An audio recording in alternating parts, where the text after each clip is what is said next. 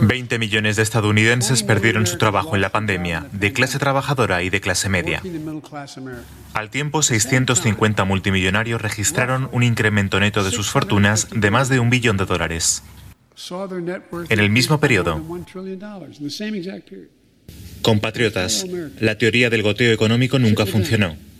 Es hora de hacer que la economía crezca desde la base y el centro.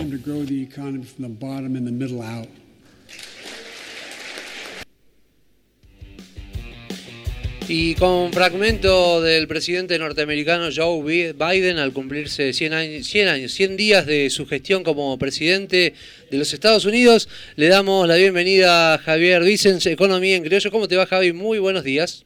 Hola, muy buen día, ¿cómo les va? 100 años era mucho, ¿eh? 100 años era mucho, pero 100 días pasaron rápido. Rapidísimo. Rapidísimo. Y la verdad que escuchar el discurso del presidente de los Estados Unidos, Joe Biden, sorprende y sorprende muchísimo, teniendo en cuenta eh, fundamentalmente eh, la historia de los últimos 40 años de, Estados Unidos, esta gran potencia mundial desde Reagan a la fecha, con un discurso eh, neoliberal muy, muy cargado y esto nos lleva a preguntarnos si estamos ante un cambio de paradigma en la principal potencia económica y armamentista mundial. Además de eso, Joe Biden, bueno, por un lado celebró que en el discurso era acompañado detrás por dos mujeres, la vicepresidenta de ese país y la vocera del Senado de los Estados Unidos. Y hizo declaraciones, Javi, como estas. Eh, dijo que Wall Street no había construido ese país, que a ese país lo construyó la clase media y que los sindicatos ayudaron a construir esa clase media que construyó el país. En un discurso con un tinte socialdemócrata que no se escuchaba en ese hemiciclo del Capitolio de los Estados Unidos desde hace más de 40 años. Eh, celebró el presidente de los Estados Unidos que la economía norteamericana está creciendo, eso es una buena noticia, por supuesto, para la economía mundial, porque gran parte del PBI, de la riqueza generada en el mundo, eh, depende de lo que pase en este país del norte, y anunció un ambicioso plan de infraestructura para recuperar eh, lo más fundamental de la economía norteamericana, que ha perdido mucho terreno frente a las potencias, las otras potencias que se disputan eh, el dominio mundial, que son China, y, Europa. Eh, un ambicioso plan de infraestructura, Javi, que adivina con qué se va a financiar. Con la fortuna de los que tienen más, puede ser con eso. Hola Javi, ¿cómo estás? Hola Susi, sí, efectivamente, con, con un eso, aumento. Con eso, perdón, que tanto se ha criticado acá en la Argentina. Sí, sin duda, eh, con un aumento que se ha criticado mucho acá en Argentina. El presidente de los Estados Unidos anuncia un plan de infraestructura y después te voy a comentar otro plan más que es muy interesante. Se habla, Javi, ¿no? De un millón y medio billones de dólares, ¿no? En lo que tiene que ver con este impuesto a las grandes fortunas. Sí, es un impuesto que aumenta la alícuota que pagan las grandes eh, corporaciones norteamericanas, que lo lleva hasta el 40% eh, la alícuota del impuesto a las ganancias, y a su vez también eh, un, un, aumento en el impuesto para las personas, para las personas que más tienen, para los millonarios. El presidente de los Estados Unidos habló de justicia eh, tributaria, de que era necesario eh, modificar esto porque los que más tienen en Estados Unidos no estaban pagando eh, los impuestos que correspondía, que no era justo lo que estaba sucediendo. Les comento el plan, el plan familia, como lo llamó Biden. incluye un cheque de 250 dólares por mes hasta 2025 para todos los niños y niñas de Estados Unidos que califiquen escucharon bien, ¿no? No, no, sí, sí. Eh, Estos son aportes eh, sociales. Otra medida también muy criticada acá. Bueno, después te hago otra pregunta, pero dale, queremos conocer el plan. 200 mil millones de dólares para financiar el jardín de infantes de 3 y 4 años para que sea gratis. Claro. Y 225 mil millones de dólares para eh, financiar y subsidiar, subsidiar en realidad el cuidado infantil e invertir en trabajadores de cuidados para eh, todo esto, para erradicar la pobreza infantil en Estados Unidos. Que, por supuesto, la pobreza infantil en Estados Unidos no es de la gravedad que tenemos acá. Seis de cada diez eh, niños y niñas en Argentina son pobres y no estamos eh, pensando en nada de esto. La verdad que es un llamado de atención, o por lo menos sería interesante, viéndolo desde lo local, prestar atención a, este tipo de, cambios que no sabemos si van a concretarse, si serán importantes o no, pero sí que están mostrando un rumbo distinto que están tomando aquellas, o en este caso esta potencia mundial, que un poco marca la cancha de lo que sucede en el escenario internacional.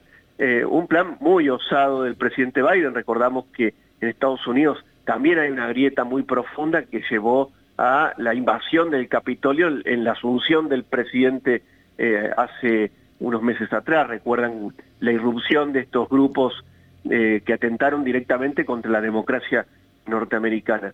Biden habla de la peor crisis económica desde el año 1929, desde el crack de la bolsa de Wall Street del siglo pasado, y habla de un plan para enfrentar eh, la pandemia y un plan para cambiar la economía. Habla de cambiar la economía radicalmente, hacer una economía al servicio de las personas y no una economía al servicio de las corporaciones. Eh, yo inmediatamente esto lo relacionamos con los debates que tenemos Susi y Javi en, en nuestra política doméstica, ¿no? Hay un sector de la dirigencia política que parece que ha quedado atrapado en el pasado y que su discurso es un discurso que está pasado de moda, en definitiva, si tenemos en cuenta esto.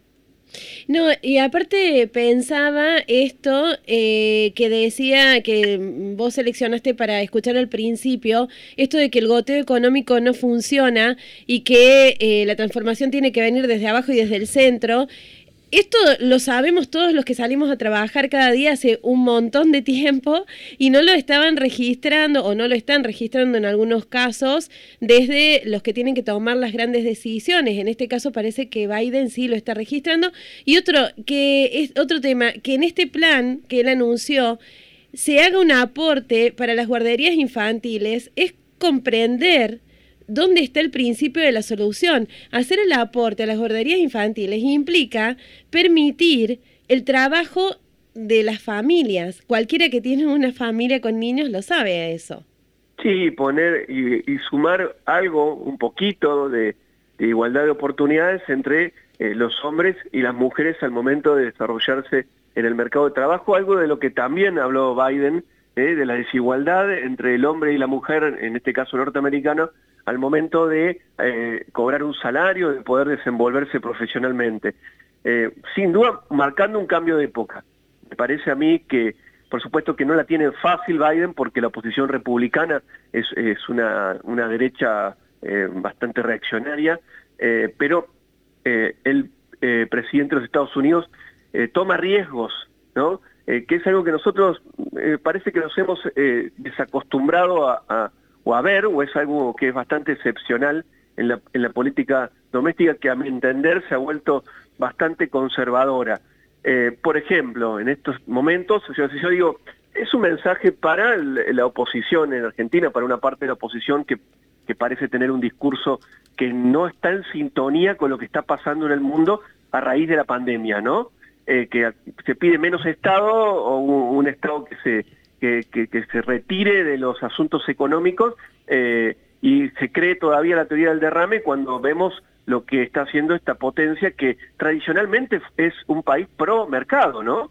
Eh, y a su vez también es un mensaje para el gobierno nacional, me parece que deberían tomar nota de estos cambios, eh, sobre todo teniendo en cuenta la política fiscal amarreta que está teniendo el gobierno de Alberto Fernández en este año, que no contempla ningún tipo de gasto en el presupuesto para eh, eh, que sea menos dura la situación económica producto del COVID. El presupuesto nacional es un presupuesto sin gasto COVID, es, se, han sacado todas las partidas que estaban vinculados al IFE y al, al ATP y se habla de sectorizar cuando la crisis económica es generalizada.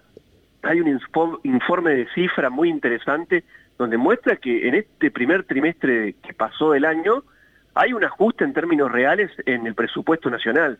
Y el ajuste viene de la mano de quitar el gasto COVID del presupuesto y también lo que sucede con salarios estatales eh, y las jubilaciones, donde eh, están creciendo por debajo de la inflación en un ajuste real de, una, una, erogación y una palanca que tiene el Estado Nacional para que la política fiscal eh, ponga a la economía en un sendero de crecimiento. Nada de todo esto está pasando en estos momentos en el país. Javi, eh, chicos. me quedo con algo que vos señalabas recién, ¿no? que decías tomar riesgo por parte de Biden llevando adelante este tipo de política económica, pero que en algún punto también se vuelve a repetir la historia. Esto también es muy similar al New Deal cuando Franklin Roosevelt eh, también necesitaba llevar adelante, sacar adelante a Estados Unidos de la crisis. También llevó un plan ambicioso donde tuvo que ver con esto, con inyección de dinero, digamos, a la clase trabajadora del país para poder sacar al país de esa ruina que fue ese crack económico en el 29. Y bueno, acá 21, bueno, esta crisis del COVID también que ha paralizado al país del norte. Pero por otro lado, también pensando también en el escenario internacional, eh, Estados Unidos es una potencia que se ha quedado en los últimos tiempos. Sobre todo han empezado a surgir estas eh, potencias emergentes, como es el caso de China, el caso de Europa, donde está planteando por ahí un escenario más multipolar. Ya no era tanto el Estados Unidos eh, comandando el mundo, sino que ahora ya hay potencias que disputan ese poder que en su momento ostentaba Estados Unidos. Bueno, esa es, la otra gran preocupación del presidente norteamericano, eh, cómo hacer para liderar eh, en tecnología, por ejemplo, que se ha quedado mucho Estados Unidos, cómo hacer para eh, sentar las bases de, lo que ellos creen que debe ser el funcionamiento del, mundo y, liderar el crecimiento de, de, como es de la economía mundial. Sin duda la preocupación es esa, cómo gana terreno una potencia como es China eh, frente al terreno que van perdiendo ellos, que también de una preocupación de, del presidente saliente eh, Donald Trump. Eh, ahora, hay un cambio notable de estrategia, ¿no? Por un lado. Porque, por ejemplo, mientras dice todo esto, Biden, y, piensa en un plan para recuperar terreno perdido, no deja de por prestarle atención a los impactos económicos y, a su vez, los impactos eh, ambientales que tiene la política económica. Eh, habla de sustentabilidad ambiental, cosa que no hacía, por ejemplo, el presidente eh, Donald Trump. Todo lo contrario hacía Donald Trump, es decir, Biden piensa en volver al acuerdo del Club de París. Pero esto está por verse si efectivamente sucede o si quedó por ahora el discurso. ¿Por qué? Porque tiene que conseguir las mayorías en el Senado y en la Cámara de Diputados de, del Congreso de los Estados Unidos y, no la tiene fácil, pero toma riesgo, como bien decíamos. Bueno, Javi, te agradecemos muchísimo esta participación en Noticias al Toque y bueno, veremos si esto tiene repercusión en otros ámbitos de la política económica internacional. Seguramente sí. Seguramente sí, porque lo que sucede en Estados Unidos es mirado, por supuesto, por el resto de, de los líderes políticos y el resto de los países, es decir, que veremos eh, cuál es el impacto que tiene y si algo de todo esto que está sucediendo en la política internacional tiene eh, impacto en la mirada de la dirigencia local. y es la, real política la que domina el mundo, la política internacional. Sí, a la que no le prestamos atención, la debida atención, porque en Argentina yo, a mí me gusta decir que practicamos mucho el ombliguismo. Estamos mirando lo que pasa acá y nos damos, no miramos ni prestamos atención a lo que sucede eh, con el resto del mundo, un mundo en el que estamos, ¿no? ¿no? estamos aislados de lo que sucede en el resto del mundo, y también Latinoamérica, ¿no? Porque tenemos por un lado eh, lo que sucede en Estados Unidos con un discurso eh, bien tirado a la izquierda democrática, y tenemos oh, en Brasil un presidente que como es el presidente Bolsonaro con un discurso completamente reaccionario hacia las minorías, reaccionario hacia el rol del Estado, eh, la verdad que parece Latinoamérica quedarse desenganchada de los cambios que están ocurriendo eh, por la pandemia, porque estos cambios sin duda son por la pandemia en el resto del mundo.